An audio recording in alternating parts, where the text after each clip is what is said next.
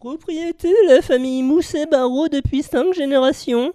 Le vignoble comprend près de 50 hectares situés autour du château, sur les coteaux au sud de l'appellation Châteauneuf du Pape. Ce vin est issu de l'assemblage de Grenache, Syrah, Cinsault, Mourvèdre, Counoise et Muscardin élevés un an en foudre. La dégustation révèle une robe d'un rouge rubis profond, une puissance et une finesse des arômes sur une dominante de fruits rouges, de la richesse et de la profondeur en bouche qui en font un vin excellent pour accompagner les gibiers et les viandes rouges.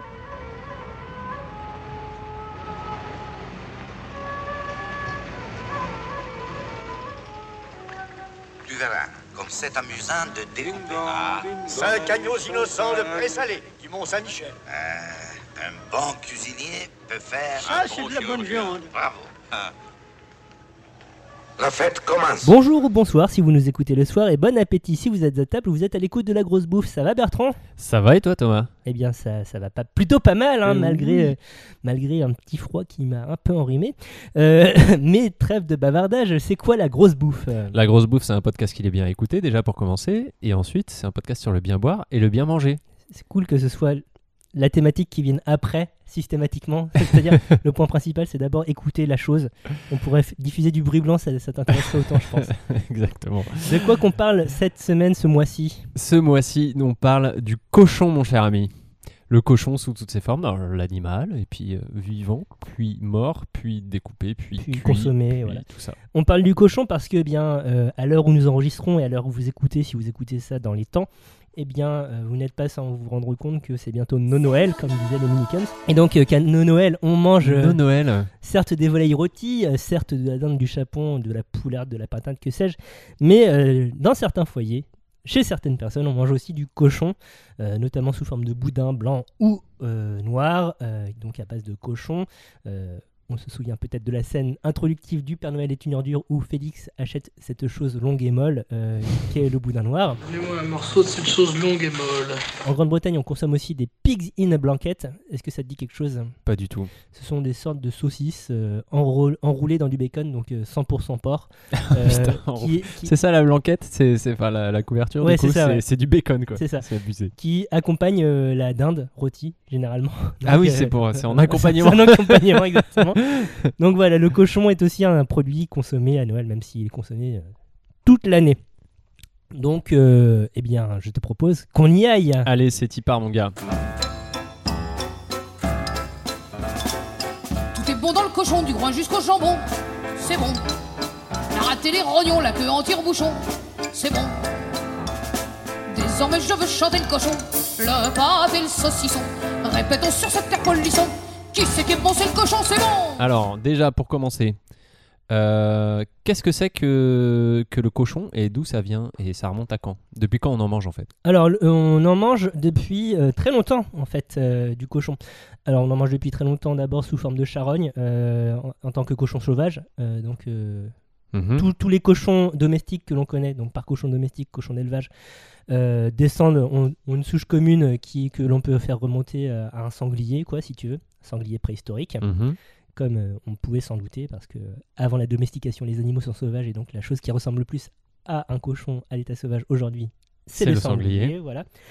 Euh, mais euh, concrètement, on a des traces d'élevage, de domestication du cochon euh, dès moins 13 000, donc il y a fort longtemps Ah oui, quand oui, même quand même. dans le Proche-Orient, donc du côté sur les rivages du fleuve Tibre, du Tigre, pardon, pas Tigre, le Tibre, ouais. le Tigre, le Tibre c'est à Rome, et en Asie mineure. Donc ça, c'est les premières traces de domestication avérées.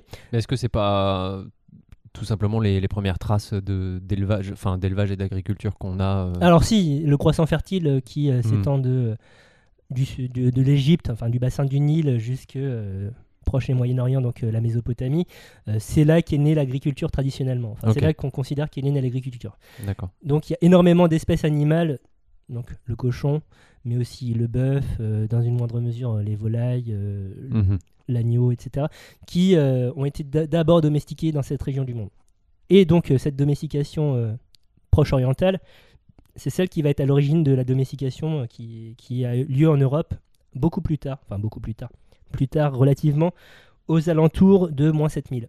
D'accord. Le cochon arrive en France, euh, en Gaule, Mhm. qui n'existe pas encore à l'époque, hein, à cette époque.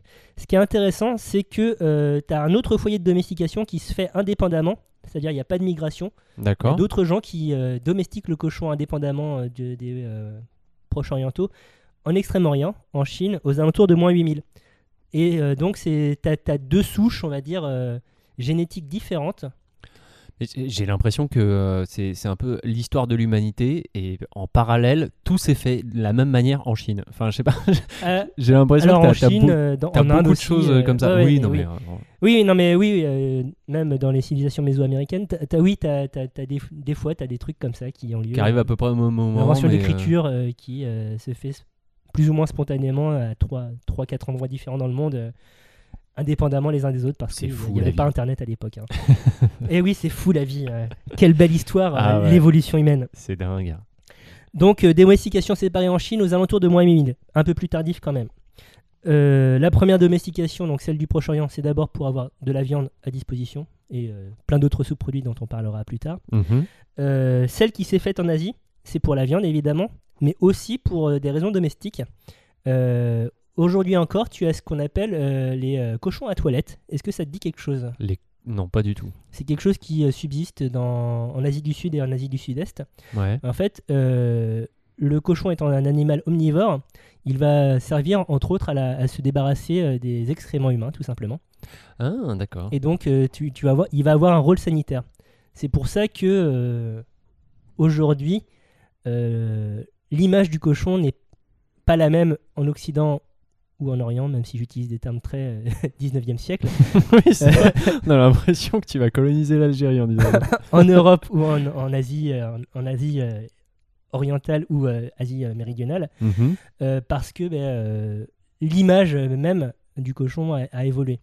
Et euh, ben, aujourd'hui, dans le zodiaque euh, chinois, notamment, euh, ben, le cochon fait partie des 12 animaux euh, qui sont consacrés. Tu as eu Mais- l'année du cochon. Mais donc parce que, euh, parce que le cochon est, euh, est vu comme, euh, comme un, un animal qui va te préserver, enfin qui va préserver ta santé. Alors, c'est un animal positif. le rôle exact, je ne saurais pas te dire, mais. Le côté mange-merde, ça peut être interprété aussi du côté ah oui, et hein, ça, donc, on, on en parlera plus tard. Mais là, hmm. du coup, oui, c'est le côté sanitaire prévaut sur le côté impureté, on va dire. d'accord, ok. Donc voilà, ces animaux émergent à plusieurs endroits du monde et euh, l'homme va commencer à les transformer. Euh, Il y a une transformation physique, on va dire, qui, qui commence à avoir lieu, Euh, peut-être pas immédiatement dès, le, dès moins 13 000, mais au fil des siècles pour que euh, l'animal soit plus ren- rentable, hein, en quelque sorte, surtout Mhm. si c'est pour des raisons de viande. Parce que, bon, c'est un animal facile à élever, il mange de tout. Et donc, en, Eu- en Europe en tout cas, ça va devenir la viande du peuple. Ouais. Les, les petites gens, avec tous les guillemets qu'on va mettre autour, enfin les, les gens dont on n'a pas la trace euh, écrite jusqu'à très tard dans l'histoire, si tu veux, Mhm. vont, euh, la, la viande qu'ils vont consommer principalement, qui ne sera pas au quotidien par ailleurs, hein, euh, ça va être de la viande de porc. Parce que c'est facile à élever, tu l'élèves seulement pour la viande, Mhm. contrairement au bœuf ou au mouton, qui sont des euh, animaux que tu utilises pour le travail ou euh, pour la laine. Ouais. Et donc abattre un bœuf ou un mouton, ça n'a pas le même sens que tuer un cochon euh, pour euh, faire des salaisons, quoi, si tu veux. Ouais. Donc ça va être le, le premier animal, euh, la première Le protéine accessible. hein. animalière voilà, que, que vont consommer les, les gens en Europe. La domestication donc, euh, va entraîner des croisements génétiques. Euh, on va essayer d'avoir des animaux qui font plus de muscles, plus de graisse. Ouais, qui sont plus volumineux. Et ça, ça culmine surtout au 19e siècle. d'accord. Tu as la fameuse souche de cochon asiatique, on va dire, de cochon chinois, qui commence à, à arriver en Europe. Et donc on va pouvoir faire des croisements. Et à partir de ce moment-là, la forme même physique du cochon, qui était, euh, on va pas dire élancée parce que ça serait abusé, mais euh, plus euh, filiforme, Ouais. euh, va, va se massifier. Et le, le- le cochon, comme plein d'autres animaux, va prendre une forme vraiment rectangulaire ou ovoïde. Ouais. Euh, ça, c'est quelque chose qui est expliqué par euh, Damien Baldin dans son histoire euh, des animaux domestiques. hein, donc, intéressant pour voir comment, justement, à cette époque, les manipulations, les objectifs de rendement, là, ben, en cause, à cause du, euh, du boom démographique euh, que connaît euh, l'Europe à cette époque, et donc des besoins nutritionnels supplémentaires, va Mhm. entraîner euh, des, des changements euh, dans la façon Ouais, dont on élève une les animaux. optimisation de l'élevage et donc ça passe aussi par euh, la sélection des races. La qui se sélection fait- des races Qui se fait à ce moment-là, quoi. et une optimisation voilà, du corps de l'animal. quoi. Ouais, ouais. Aujourd'hui, d'après toi, combien est-ce qu'il y a de cochons sur Terre Environ? Oh merde, j'en sais rien du tout. On compte quand même un milliard de têtes, D'accord. de façon Ouais. plus ou moins constante. Euh, donc euh, ça, ça, en Un fait, milliard. ça en fait du peuple. Euh, un élevage essentiellement en batterie, donc euh, pas joli joli, ça on, on y reviendra aussi un peu plus tard. hein, Ouais. si vous suivez un petit peu l'actu et que le, le, le nom L214 vous évoque quelque chose, ça, ça doit vous dire des choses. Et sur ces 1 milliard de cochons, donc tu as une grosse production quand même en Chine toujours. Euh, en Europe, une des races les plus communes, ça, ça va être la Duroc, mais tu as plein plein d'autres races euh, à sauvegarder, notamment la Pinoire Pays Basque, euh, le, le porc corse, hein, avec lequel on fait les charcuteries magiques, Mhm. le cul noir de Limousin, le noir de Bigorre et euh, ailleurs dans le monde, un des cochons les plus célèbres, c'est euh, le euh, Cerdo Iberico, euh, Mhm. avec lequel on fait euh, les jambons espagnols, donc euh, Serrano, euh, Iberico, euh, Pata Negra, incroyable. Goûtez-les, euh, ils sont. C'est un, un cochon qui remplit un cahier des charges euh, invraisemblable, qui consomme du gland, qui donne ce, euh, ce goût noiseté euh, que tu trouves vraiment nulle part ailleurs. Et alors, quand ils consomment que du gland, c'est- t'as la mention Beyota dessus. Oui, voilà, plus. le Beyota, Mm. tout à fait. Euh, Donc on a fait un petit tour du monde très rapide et de- historique très rapide de- du cochon. Aujourd'hui, ça représente quoi dans, dans l'agriculture économiquement, euh, ce- ce- cet animal? Alors aujourd'hui euh, en France, euh, le, le porc donc euh, reste euh, reste une, une viande très très présente et et en particulier en Bretagne. Alors ça, c'est- Ah. on associe toujours les deux et j'ai essayé de savoir pourquoi. Bon, en vrai, il n'y a pas d'explication vraiment très claire de pourquoi ça a bien pris en Bretagne, à part que ils sont, ils sont habitués à manger. Enfin, c'est des paysans et que enfin ils ont une tradition paysanne et que euh, le cochon a toujours fait partie un peu de la famille enfin dans toutes L'andouille les de maisons. Guéméné et de Vire, hein, notamment, oui. Euh, et, euh, Pâté et Naf. et du coup après euh, après la deuxième guerre mondiale comme euh, comme vous le savez à force de nous écouter euh, je veux dire l'agriculture c'est vachement euh, structuré et euh, et, euh, et en particulier en Bretagne où c'est allé très vite la modernisation euh, est, est vraiment allé très vite puisque euh, de par sa situation géographique ils étaient un peu à la bourre entre guillemets euh, dans, les, techniques agricoles et d'élevage. Et, euh, après, ils ont fait. euh, le, plan Marshall a fait beaucoup pour, pour la Bretagne et pour le désenclavement un peu de la Bretagne. Et donc, ils se sont mis à fond dans l'élevage intensif de porc. Euh, parce qu'ils avaient un savoir-faire sur le porc, parce que depuis toujours, ils en ont.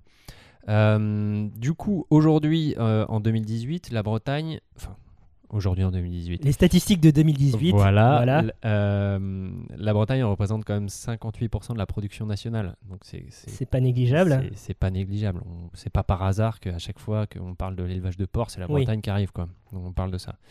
Donc il y a, y a- y a presque 6000 euh, élevages différents. Et, euh, et, C'est de l'intensif surtout, j'imagine. et c'est de l'intensif de, de, de bons de bons bourrins.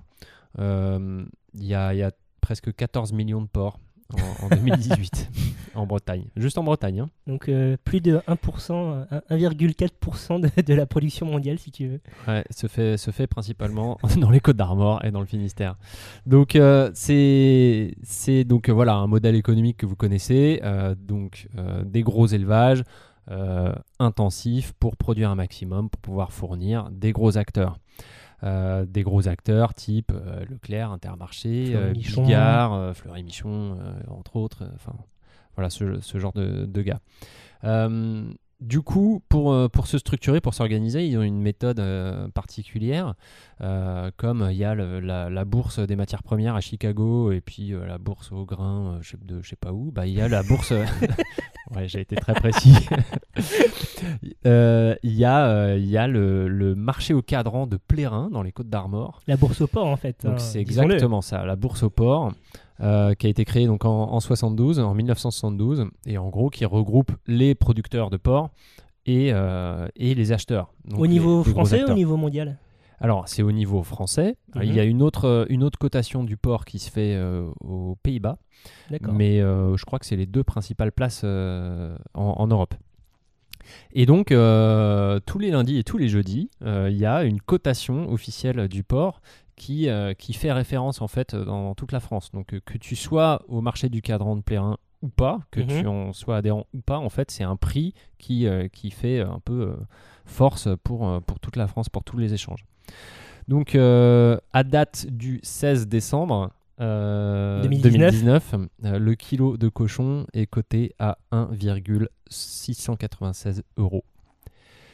Donc, ce qui est pas beaucoup. Ce qui est très peu, ce qui en dit long sur les conditions des éleveurs. euh, donc, Porcin, ouais. des, ouais, qui, qui, qui, qui râlent dès que, dès que le, le prix baisse, mais en fait, ils le vendent rien du tout, quoi, Ouais, ouais, leur cochon. Euh, Donc les responsables de, de, de tout ça, c'est. Bah après, c'est euh, toujours pareil. hein, quoi. bah, Ou les alors, intermédiaires Alors, c'est juste que la grande surface, elle, elle tire bien sûr le, le prix vers le bas.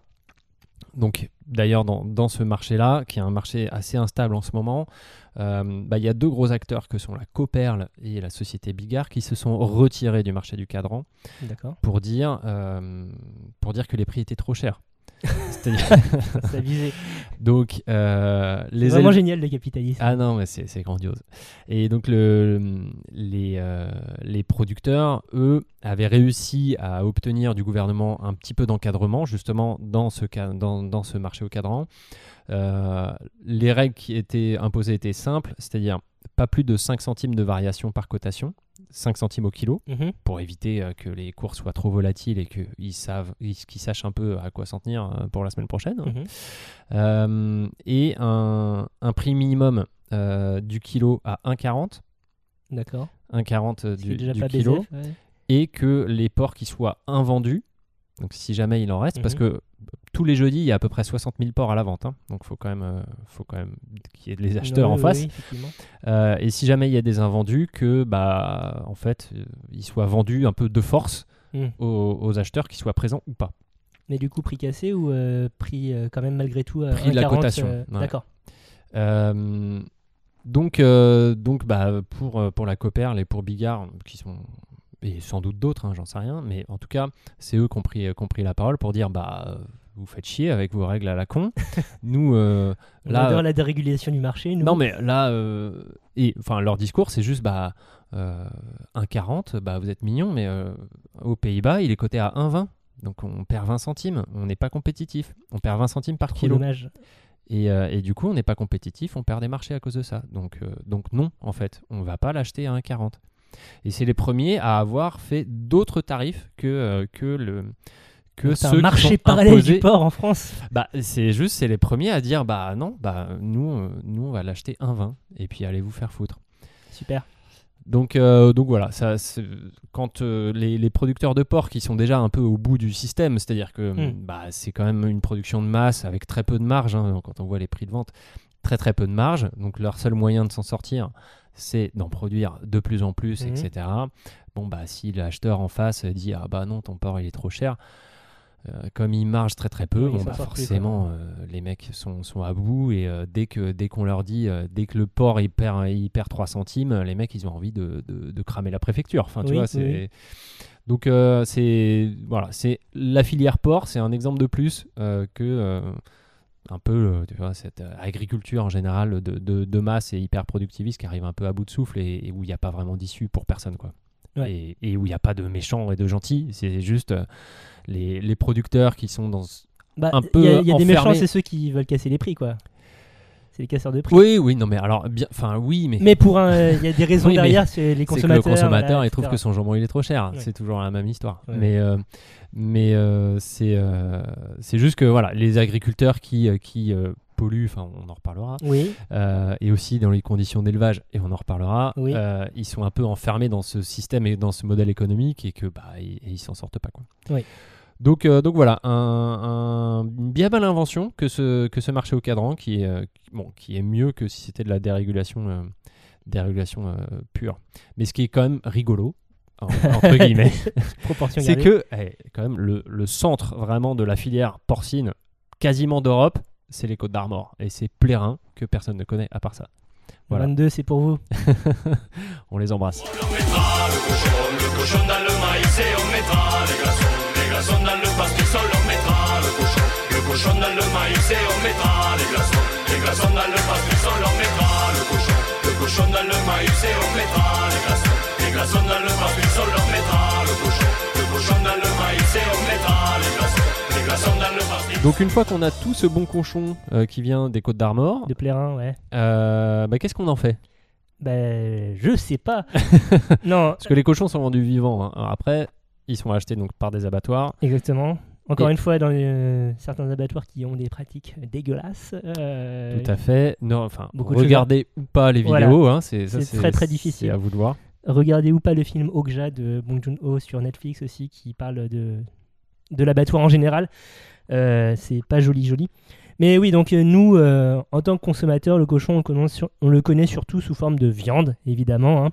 Donc euh, des découpes différentes en fonction des géographies. Euh, tu- tu- on va pas découper le porc de la même façon aux États-Unis qu'en France, qu'en Italie, qu'en Espagne, qu'au Royaume-Uni, parce que tu as des traditions bouchères différentes dans chacun de ces pays. Mais euh, globalement, tu vas distinguer quatre quartiers dans le porc. Donc, euh, tu vas avoir tout ce qui va être la partie du cou, tu vas avoir la jambe avant, tu vas Ouais. avoir toute la partie côte et tu vas avoir la jambe arrière. Donc, à partir de ça, tu as quatre, euh, quatre grands quartiers. Euh, tu as le cinquième quartier qui sont les abats, on y reviendra un peu plus tard. Est-ce que vraiment on en parle de, de 4 ou, ou de, De huit. 6 ou de 8 Parce qu'il y a deux côtés. Alors, on, on peut parler de 8, mais en fait, le quartier, on parle de quartier quand on parle de la moitié d'animal. Parce que voilà. les bouchers reçoivent généralement les animaux en moitié. Mhm. Même si c'est enfin deux moitiés ça fait un cochon entier quoi mais euh, voilà. Et donc à partir de là tu, tu- tu découpes tes quartiers. Euh, donc la viande évidemment qui était la, la raison principale de l'élevage à la base de l'animal on, on en a parlé très vite. Euh, derrière tu peux utiliser la, la peau ou la couenne. Ah, parce qu'on dit toujours tout est bon dans le cochon. oui. Mais oui, hein, mon bon monsieur, hein, tout est bon dans le cochon. le cochon tirelire il existe aussi enfin le- les tirelires en, en forme de cochon c'est aussi pour cette raison parce que l'élevage d'un cochon à une époque hein, plus maintenant merci euh, Plérin euh, c'était un investissement mais euh, Ah, oui J'avais jamais pensé à ça. et oui c'est un Que tu investissement mets une pièce dans le cochon et que du coup. Voilà, euh, c'est ça. Tu, tu lui donnes à manger tes ta épluchures, voilà, tes machins, il nettoie la rue et à la- au bout d'un an, tu as un cochon Ah. abattable Trop cool. que tu rentabilises en plus derrière. Donc avec de la viande, avec sa peau qui sert de cuir, les croûtes de porc, ça te dit quelque chose peut-être? Ouais, ouais, tout ça- à fait. ça- les manteaux en croûte de porc, ben voilà, ça vient de là, c'est du cuir de porc retourné. Les poils, tu peux en faire euh, des pinceaux, Ah ouais. les pinceaux poils de porc. C'est aussi les soies de porc qui servaient à faire les premiers euh, poils de, les premières poils de brosse à dents.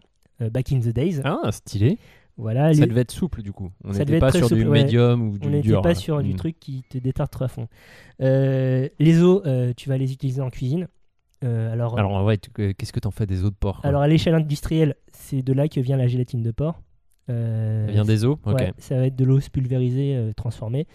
Euh, à l'échelle domestique, en quelque sorte, tu vas pouvoir les utiliser, ben, notamment dans les bouillons. Euh, un des plus connus, entre guillemets, c'est euh, le bouillon de ramen tonkotsu, euh, qui est à base de d'os de porc blanchi, puis bouilli très longuement pour en extraire la substantifique moelle. Et ça te fait un, un bouillon très riche, très laiteux, légèrement gélatineux, puisque donc c'est de Mhm. l'os que, que l'on tire la, la gélatine. On pourrait compter, je pense, sur les doigts d'une main, peut-être de deux, un épisode, les épisodes où tu parles pas de ramen. Mais Bah c'est ouais, très bien. hein. C'est très bon.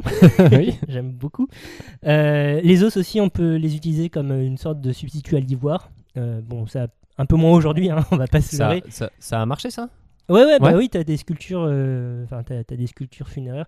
Le, le cochon a été, euh, notamment en, en France, euh, en Gaule, proto-France, Mhm. euh, jusque donc de euh, allez la grosse période de- gauloise euh, de, on va dire à partir de moins 300 moins 400 jusqu'à une romanisation avancée euh, donc euh, 200 300 voire 400 euh, ans après Jésus-Christ Mhm. donc sur un, petit millénaire euh, le cochon était un, un animal funéraire parce que c'était un animal prestigieux, donc euh, tu, tu enterrais les, les gens euh, prestigieux avec euh, du, du cochon. Et aussi des, objets euh, sculptés dans du cochon. D'accord, ok.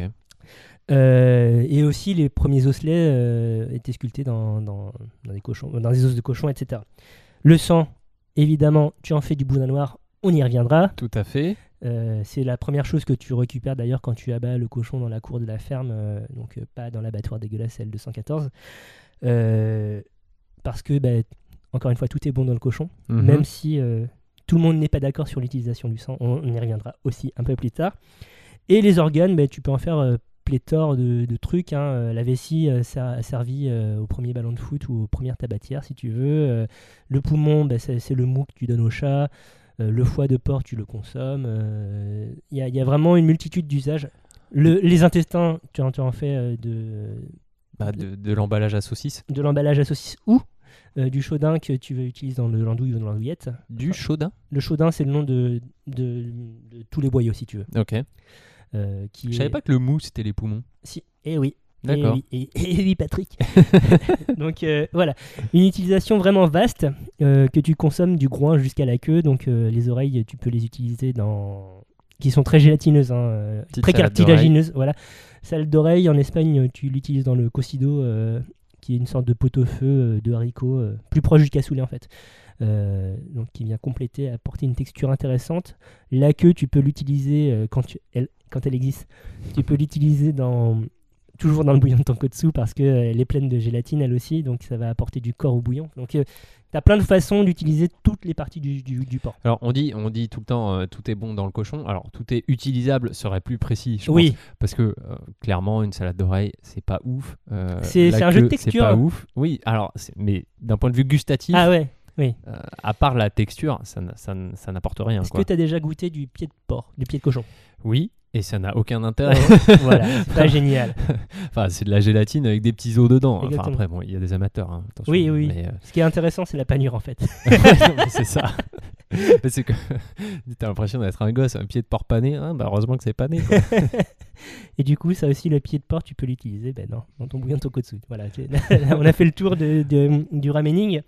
Donc, euh, vaste utilisation de- du cochon et que l'on va préparer derrière en cuisine. Ouais, et du coup, euh, comment, comment on va le cuisiner? Parce que t'as, euh, tu peux, tu peux, il y a plein de manières de le cuire, hein, de, suivant les morceaux, j'imagine. Mais tu as aussi, euh, tu peux les mettre en salaison. Alors c'est quoi Voilà. comment, comment tu fais? Où est-ce que tu achètes ton porc, toi? Euh, Moi, euh, quand j'achète du porc, c'est euh, principalement euh, à Franprix. Bouh Euh, Dans quel à rayon? Franprix, Après, euh, bah, rayon charcuterie. Ah ah Ah ah ah ah Pris la main dans le sac Euh, En fait, tu peux acheter ton porc dans deux endroits différents. Si c'est ta viande crue, donc euh, ton filet mignon, euh, te- tes côtes de porc, machin, Ouais. ça va d'abord être en boucherie. D'accord. Si c'est des rillettes, euh, du saucisson à l'ail ou euh, des, la- des lardons, ça sera en charcuterie. Très bien. La nuance, donc, euh, c'est que charcuterie, étymologiquement, ça vient de charcuite. Ok. Et donc, euh, c'était euh, back in the days, euh, Marty monte dans la DeLorean. Euh, c'était euh, donc une, une guilde différente de celle des bouchers qui, D'accord. euh, donc les, cha- les charcutiers, euh, préparaient littéralement euh, la viande, la faisaient cuire. C'est pour D'accord. ça que l'association charcuterie-traiteur aujourd'hui existe toujours parce que ben, tu as, toujours ce principe de préparation euh, en amont. Ouais, ouais. Donc euh, vraiment, la char- le charcutier, c'est un mec qui a préparé de la viande de porc. Voilà. Enfin, pas que de porc, mais surtout de porc. Hmm, Parce que, encore une fois, c'était la viande du peuple et donc tu n'avais pas beaucoup de préparation de viande de bœuf ou de viande de mouton en amont. Même si ça, tu peux faire confire ou saler de la viande de bœuf. Mais, de facto, ce qui était euh, utilisé, c'était la viande de porc. Donc, euh, ceci euh, étant dit, euh, comment est-ce qu'on prépare ça? Ben, De plein de façons différentes. hein, euh, parce que euh, au fil de l'histoire, eh bien, le porc a voyagé dans le monde Mhm. Tu le retrouves déjà dans tout l'ancien monde euh, très vite. Il arrive sur le continent américain euh, avec euh, l'arrivée des Européens. Les Européens qui ont ramené plein de trucs sympas, notamment l'esclavage. Et donc le cochon, et, et du coup, ben, tu as plein de préparations différentes dans le monde. On pense à quoi par exemple? Qu'est-ce que Si je te dis préparation à base de cochon, à quoi tu penses? Euh, en France, bah, euh, moi, la, la poitrine fumée, les lardons, tout ça, moi j'adore ça. Le lardonning est intense. non, mais plus, la- plus la poitrine que le, que Mhm. le lardonning, euh, pour être précis. Euh, après, euh, tu penses assez vite au porc au caramel du, du traiteur asiate euh, Mhm. du coin? Enfin, après, moi, c'est plutôt mes, mes trucs à moi. Plutôt cuisine cantonaise, du coup, ça? Après, bah, il y a le boudin aussi. Oui. Le, le boudin, donc noir ou blanc. Alors, moi, j'aime les deux, mais euh, après, je sais que le Alors, le noir est un peu plus. Le, le noir est full porc. Ouais. Généralement, donc euh, le sang du porc avec euh, des morceaux de gras et ou de Quen, un assaisonnement, donc ça peut être de l'oignon, des épices, du sel, que sais-je.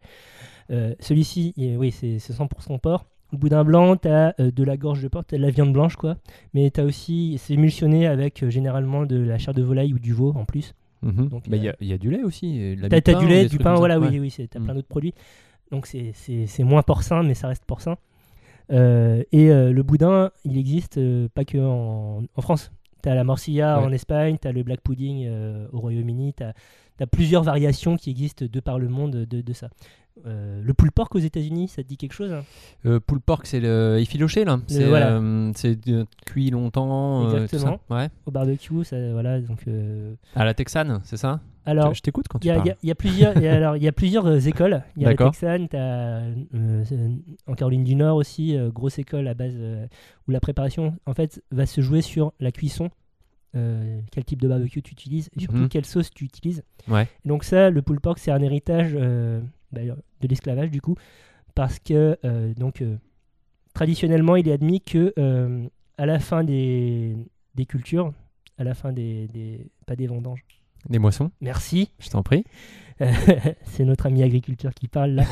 à la fin des moissons, euh, ou de la récolte du coton, ou euh, bref, tous les produits euh, du tabac, les esclaves afro-américains avaient le droit à un cochon, et donc c'est là que sont nés les premiers pitmasters, donc les premiers maîtres barbecue des États-Unis, et, et, qui ont appris à exploiter des morceaux que ne consommaient pas Les blancs. les blancs, exactement.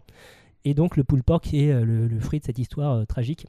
Parce que euh, à la base, aujourd'hui on utilise ce qu'on appelle le butt, le pork butt, qui se trouve pas du tout au niveau des fesses, mais dans l'épaule. Ok. Donc je comprenais pas pourquoi il me montrait l'épaule en même temps. un peu compliqué.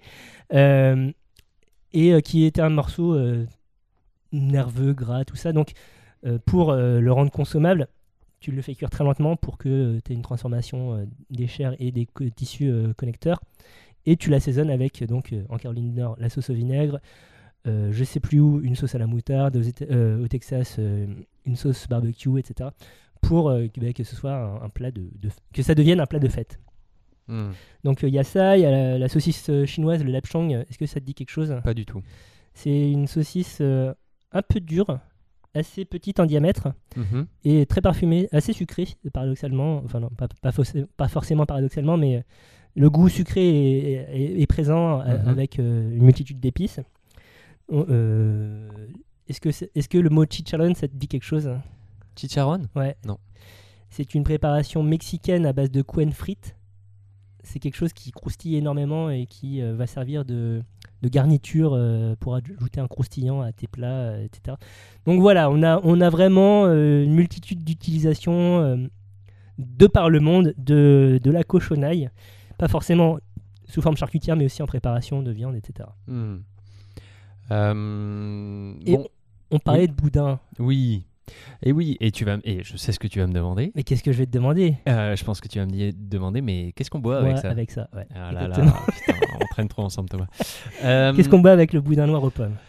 Alors, euh, boudin, boudin noir aux pommes, ce qui peut être euh, sympa comme, euh, comme vin, je vais parler que de vin, c'est un rouge à base de, Cabernet Franc, un rouge de Loire, type un, un Bourgueil ou un, éventuellement un Saumur Champigny ou un Chinon. Donc un, un vin de Loire rouge avec un peu de caractère, mais avec quand même de la fraîcheur euh, et, et du fruit. C'est marrant que tu dises ça parce que, euh, ouais, pour moi, le, donc le boudin, c'est le sang. Enfin, Oui. le boudin noir, c'est le sang, donc quelque chose de costaud en termes de goût quand même. Et euh, pour moi, le vin de Loire, ça évoque quelque chose de plutôt léger, du coup. Alors, bah, Pas justement, forcément. il faut les deux. C'est-à-dire que comme c'est comme le, le boudin, c'est quand même un plat un peu balèze et un peu gras, euh, il faut à la fois que tu aies du, du, un peu de tanin pour un peu nettoyer la bouche, quoi, histoire que ça, ça, ça soit pas trop pâteux et pas rajouter de la lourdeur sur de la lourdeur.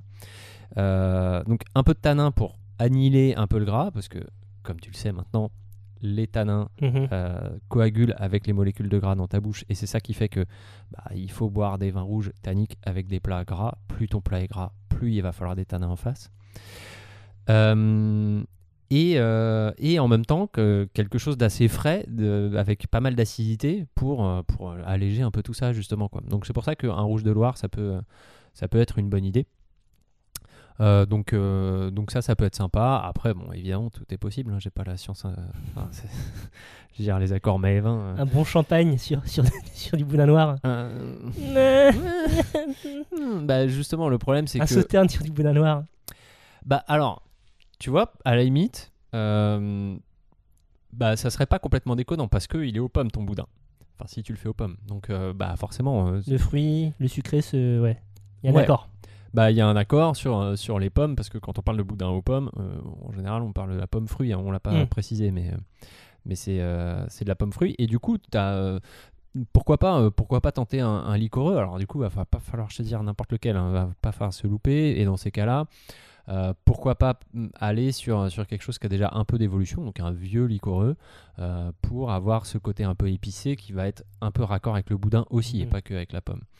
Mais, euh, mais voilà, un boudin aux pommes, un, un- un grand classique, mais souvent un pas forcément évident, évident marier. accorder. Ouais. Et tu me disais en amont, quand on Mhm. préparait l'émission, que c'est plus simple d'accorder le boudin blanc. Bah oui, parce que le boudin blanc, c'est beaucoup moins marqué. Donc là, tu peux te faire. Enfin, il y a beaucoup de choses qui peuvent, qui peuvent, qui peuvent aller avec.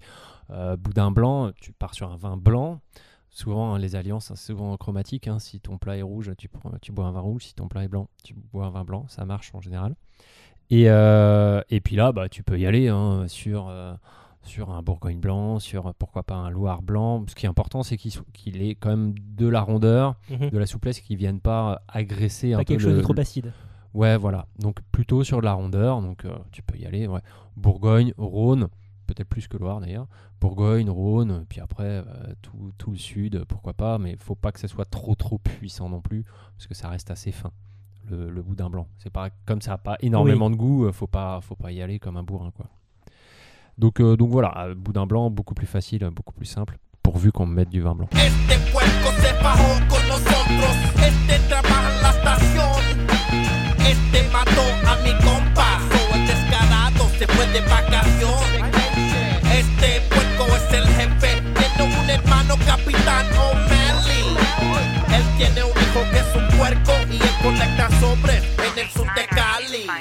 Donc on parle de boudin noir, on vient de parler de boudin noir, euh, et le boudin noir c'est mercer le sang, c'est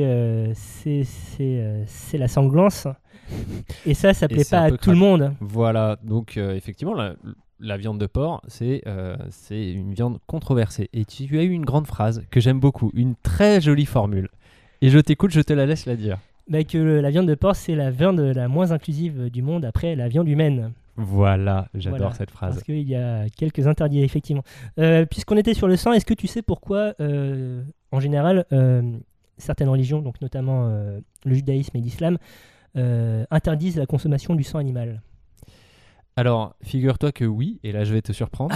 Mais, Alors dis-moi non, mais attends, je vais te surprendre parce que je peux te citer les textes. Ah, mais moi aussi, je peux te citer les textes. Ah merde, putain, c'est pas concerté. Alors vas-y, shoot. Alors déjà dans la religion euh, Alors le sang, juive. le sang en tant que tel, euh, dans les deux en fait, euh, c'est parce que euh, le sang c'est la source de la vie et que la vie c'est quelque chose qui provient de Dieu. Et donc re- euh, retirer, consommer le sang, euh, c'est euh, c'est jouer à Dieu en fait, quel- en quelque sorte.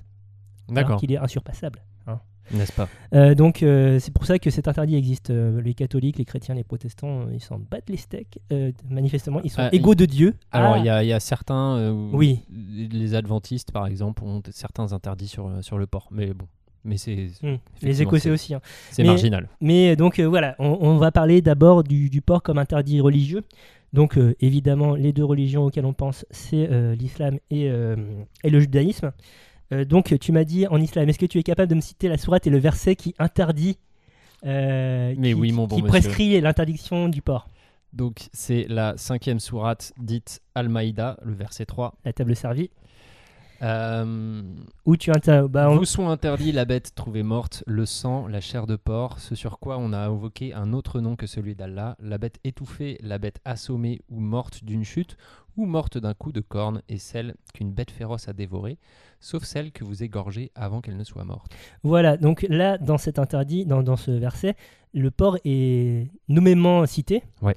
Euh, donc c'est clairement euh, la, Le la porc viande Et, et la manière de le tuer aussi, enfin, et les bêtes aussi. et euh, la façon. Oui, là, donc mais là, euh, dans la sourate, t'as et l'interdit sur le porc, et aussi euh, le, le- rituel d'abattage euh, halal. Mais euh, ce qui est intéressant, c'est que le porc est nommé en cité. Tu, tu n'as pas euh, le chien, qui est aussi un animal euh, plutôt mal vu en- dans, dans l'islam, qui, qui est nommé. Euh, Est-ce que tu sais pourquoi?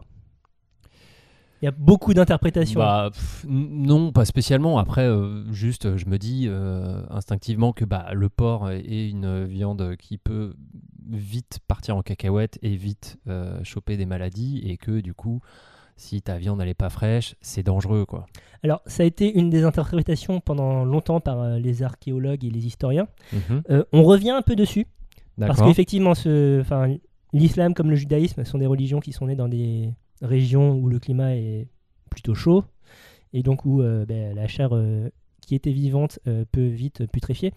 Mais a priori, ça serait pas vraiment ça, parce que dans la péninsule ibérique et au Maroc, même après euh, l'arrivée de l'islam euh, comme religion dominante, tu as eu une consommation de viande porcine pendant un certain temps euh, qui, a- qui s'est prolongée jusqu'au 11e, 12e siècle, si je ne me trompe pas.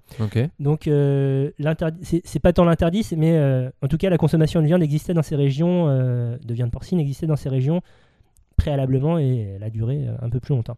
Donc, ça serait pas ça. A priori, c'est tout simplement le fait que le porc est vu comme impur parce que c'est un animal qui consomme, on l'a dit, euh, ses excréments. Ah ok, d'accord. euh, ça, c'est pas bien du tout. Euh, la, raison est peut-être un peu différente en dans le judaïsme, on y reviendra. Et d'ailleurs, justement, donc, euh, Alors, le cachéroute, oui. Ouais, non, mais pour terminer sur l'islam, Oui. moi, ce qui n'existe pas dans la religion juive, Mhm. c'est que en islam, il y a une sourate aussi qui prévoit une petite exception. Euh, donc la, la deuxième sourate euh, Al-Baqarah, pardon pour la prononciation, verset 173. Certes, il vous est interdit la chair d'une bête morte, le sang, la viande de porc et ce sur quoi on a invoqué un autre qu'Allah. Mhm. Mais il n'y a pas de péché sur celui qui est contraint sans toutefois abuser ni transgresser, car Allah est pardonneur et miséricordieux. Donc, Donc, ça- si, ouais, si quelqu'un veut te si tu sais manger- pas, si, si tu es obligé Mm. ou si tu sais pas, eh ben tu es c'est pas un péché. Donc à tous les idiots d'extrême droite qui voyagent dans le métro euh, avec un saucisson sur eux parce Non, que euh, si, si un, un mec qui se fait péter, euh, ben, il y a du saucisson sur lui, eh ben non, en fait, d'après les textes, ça ne fonctionne pas. Donc c'est c'est- c'est- c'est des bêtises. Euh, non mais ce qui aussi explique que qu'il y a, il y a moins de tension en fait sur les bonbons. Moi à chaque fois je pense aux bonbons parce que dans les bonbons tu as de la gélatine de porc et, Mhm. tu- et- et en fait il y a plein de gens qui le savent pas Mhm. et bon bah ils pourront quand même aller au paradis et, c'est- et- et on est content pour eux. Voilà. Euh, La miséricorde. Euh, donc ça c'est le, le point global sur, sur l'islam. Le Ouais. judaïsme, euh, donc le Alors, cachéroute existe, il est prescrit dans... Donc le cachet-route c'est la règle de qu'est-ce qui est pur, qu'est-ce qui est impur, c'est ça Exactement, ouais. Euh, il est prescrit dans le Lévitique, qui est euh, en fait- un peu le code de la loi du, de l'Ancien Testament. Mhm. C'est énormément de textes très très intéressants sur euh, ce que tu peux faire et ne pas faire dans le couple, dans la vie, dans Dans un style un peu rébarbatif. un hein. tout petit peu rébarbatif. D'ailleurs on t'écoute. Notamment, dans... ah, j'ai pas le texte sous les yeux, mais en tout cas, tout animal au pied fourchu et, et qui ne rumine pas est un interdit alimentaire. Donc euh, c'est une clause exclusive. Euh, et d'ailleurs, euh, le porc, donc euh, qui a le pied fourchu, enfin qui, a un sabot avec deux doigts, si tu veux, eh bien, il ne rumine pas, donc du coup, il est interdit. Il faut absolument que l'animal, donc comme le bœuf ou l'agneau, ait ces deux conditions pour être consommable. Et là, euh, l'interdit va un petit peu plus loin parce que donc dans, dans euh, Lévitique euh, chapitre 11, verset 7-8, euh, c'est euh, même donc vous ne mangerez pas de leur chair et vous ne toucherez pas leur corps mort quoi. Ouais. Donc c'est vraiment pas touche quoi. Donc pas de cochon, pas de lapin. Là, l'animal n'est pas nommément nommé, n'est pas nommément cité. Il est cité plus, plus loin dans le Deutéronome, où on rappelle ce qui est licite ou pas. Et là, notamment, on, on parle du porc directement, ainsi que euh, d'une liste d'oiseaux interdits, euh, ce genre de choses. Euh, donc le, Deutéronome vient en rappel et insiste vraiment sur la duplicité du porc. C'est intéressant parce que tu as une histoire dans, donc dans ce qu'on appelle l'Ancien Testament, ce qui est la Torah pour, pour les Juifs, euh, l'histoire d'Esau. Est-ce que tu sais qui est Esau Hum, comment tu l'écris? E. E-S-A-U. Ouais, moi j'ai toujours dit Ésaü, mais c'est- Je sais pas, En fait, non sais rien. je parle pas. Euh, Ésaü, Ésaü, non, je sais pas. C'est le frère de Jacob, D'accord. euh, qui- Jacob qui est. qui est apprécié de Dieu. Et donc, euh, Esau est euh, une représentation de la duplicité du porc, parce que le porc, il avance son pied fourchu en avant pour me faire croire que, euh, regardez, je suis legit, euh, j'ai euh, le pied fendu, donc vous pouvez me consommer. Mais en fait, c'est la distinction entre l'être et le paraître. Il paraît, il paraît lé- légal, mais Mhm. en fait, comme il ne rumine pas, donc c'est quelque chose d'intérieur, il n'est pas légal. Et Esau euh, va dans ce sens-là. Euh, il va, Esau va tromper euh, son père, qui est aussi le père de Jacob, euh, parce que son père est aveugle, notamment en lui faisant euh, croire euh, qu'il mange de la, vière- de, de la chair cachère, alors qu'il lui a fait consommer de la viande de porc. Et ça, c'est pas bien du tout. Et c'est vraiment l'exemple même de- du mec méchant duplici- à, à double face, parce Mhm. qu'en plus, le père de Jacob, enfin le, le père de Jacob et d'Esau aime beaucoup Esau. C'est vraiment l'exemple même de la représentation de, cet anima- euh, de, de cette duplicité qui est symbolisée par l'animal du porc, donc qui est vraiment vu comme euh, le- l'impur euh, total, quoi. Donc voilà, il y a des petites histoires en- supplémentaires autour, autour du porc qui expliquent euh, ce, ce- ce côté impur. Est-ce qu'il y a, y a d'autres euh, religions ou d'autres cultures ou avec des, des interdits spécifiques sur le porc ou pas, à ta connaissance? À ma connaissance, alors il me semble que tu as ça dans le jainisme, mais je suis pas sûr. Je Euh, sais même pas ce que c'est. C'est une religion indienne. D'accord. Euh, je sais qu'il y a eu un interdit sur le porc en Écosse, mais ça c'était plus culturel et social que euh, religieux. C'était quoi? C'était genre euh, le porc c'est anglais donc on n'en mange pas? Non, c'était juste que pendant très longtemps il n'y a pas eu de porc en Écosse. Ah Et ok. Donc quand c'est arrivé c'était bizarre, donc non on touche pas à ces conneries. D'accord. Dans le très intéressant numéro de l'histoire du mois dernier, euh, euh, avec un dossier sur euh, l'histoire de la consommation Mois de la dernier, viande, donc de novembre. Exactement. Novembre 2019. c'est ça, euh, tu, tu as un article rigolo qui est titré Du porc dans mon Bouddha Bowl. Parce que euh, eh eh bien, l'idée que tous les bouddhistes sont végétariens est, est fausse. Seuls, Mm. seuls les religieux sont, sont contraints à- au végétarisme.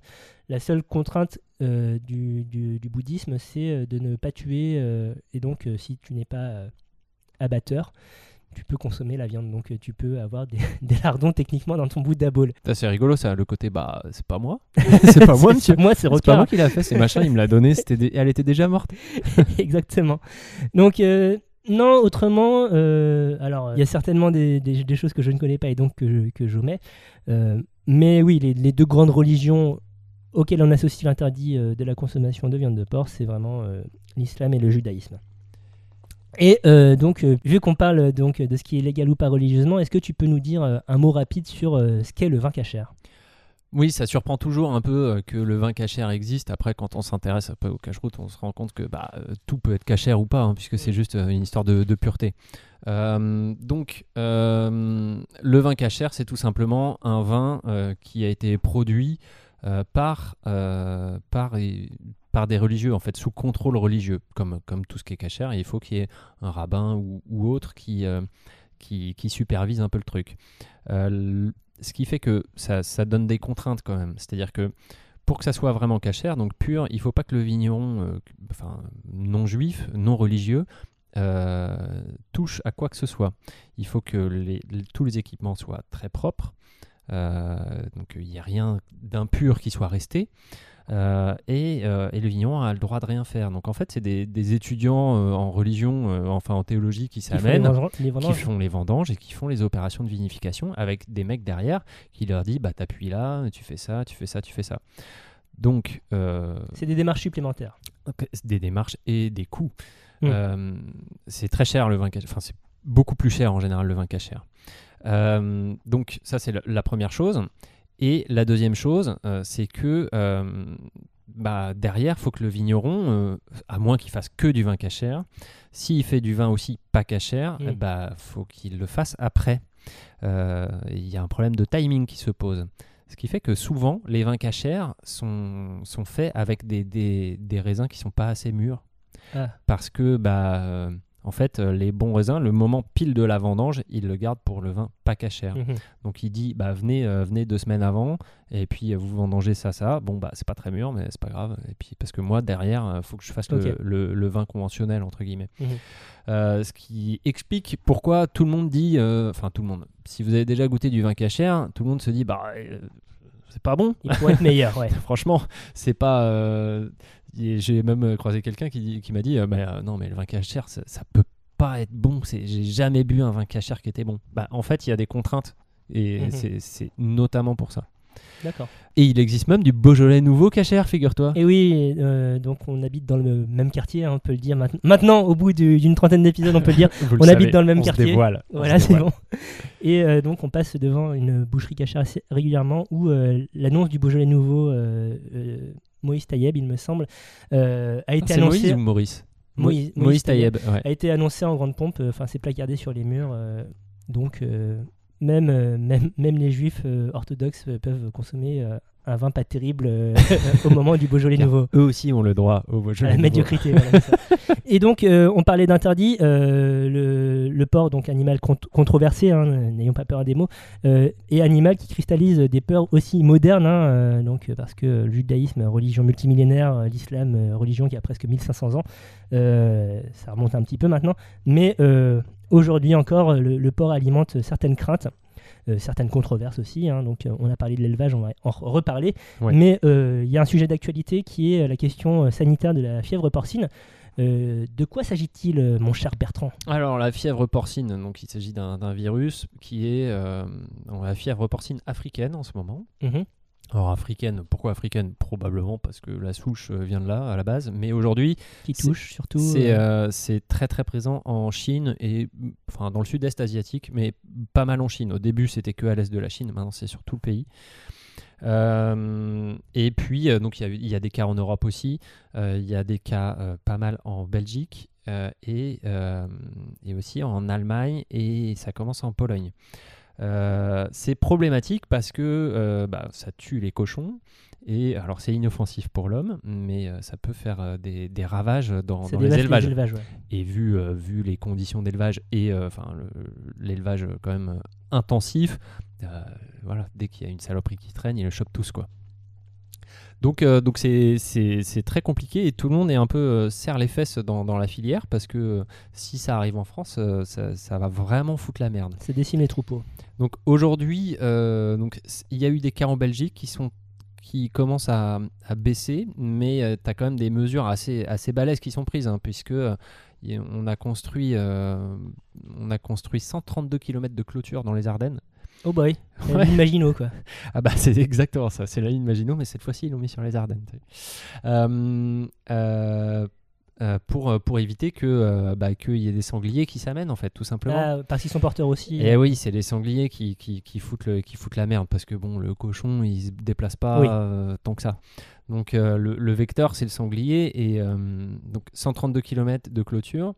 Euh, les, on a dit aux chasseurs allez-y, lâchez-vous, en gros, pour, euh, pour buter un maximum de sangliers. Et euh, enfin dans ce coin-là, hein, que dans les Ardennes. Et euh, et il y a un arrêté qui a été pris le 11 avril 2019 pour interdire toute activité en forêt. C'est-à-dire que tu peux pas aller te promener. D'accord. Donc dans, dans cette forêt-là, donc dans la forêt ardennaise, et c'est une zone assez grande et qui a été étendue il n'y a pas euh, très récemment. Euh, donc tu peux pas aller te promener, tu peux pas aller aux champignons, tu peux pas, enfin tu, tu peux pas Merde. faire du VTT. sur place. Ouais, c'est triste. Donc, euh, donc ça rigole pas quoi. Donc ça, ça montre aussi que, que l'enjeu est, est vraiment très important. Donc euh, aujourd'hui, la, la fièvre euh, porcine africaine, elle est, elle est vraiment très implantée en Chine. Le problème, c'est que sur le, sur, au niveau du marché mondial, euh, la Chine est- représente à peu près 20% de la production mondiale et aussi un très gros consommateur. Donc ça risque de tendre un petit peu le marché, comme on Mhm. dit, puisque bah, la demande va rester forte. Alors on est content pour les éleveurs si ça permet de faire remonter les prix, Mhm. euh, mais ça il va y avoir un peu de tension sur les côtes de porc dans, Ouais. dans pas longtemps. Écoute, Voilà, tenez-vous prêts, faites des réserves dans vos congélateurs ou autre.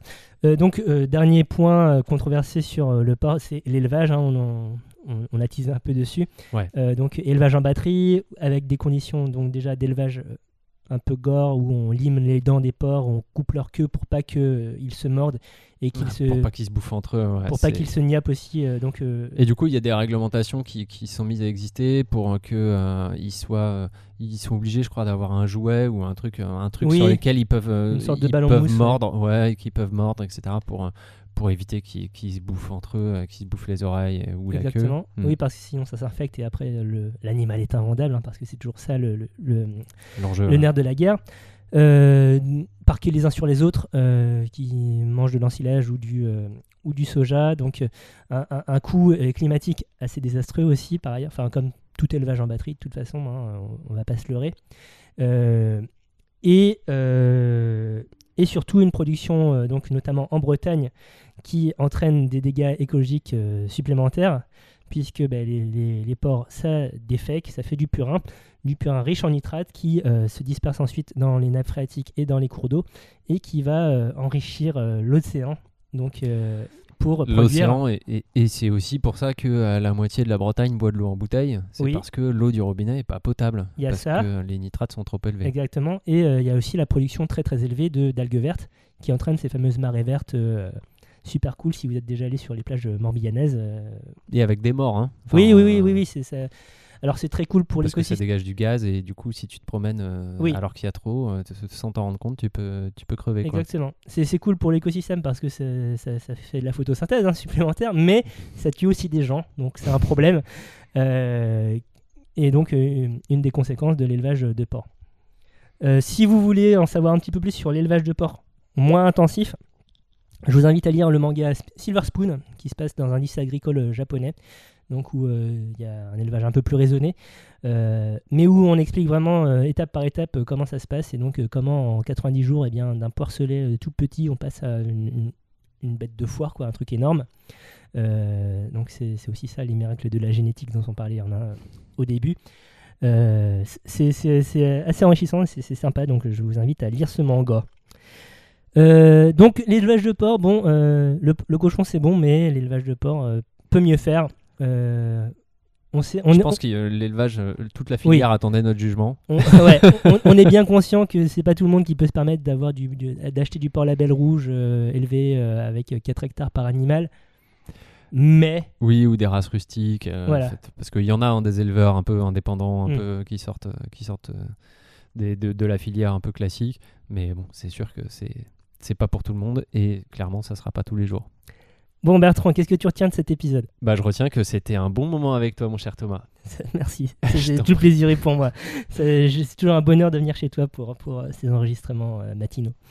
Euh, le mois prochain, qui sera euh, 2020, donc Voilà. à l'aube de dans 2000, Pour les jeunes, c'est plus le même deal. de quoi qu'on parle? On parlera du Brexit et de Pourquoi Bah pourquoi? Parce que ça sera l'actu. hein. Normalement, euh, 31 janvier 2020, euh, il y aura plus Bye nos bye amis. Marilou ouais. euh, exactement.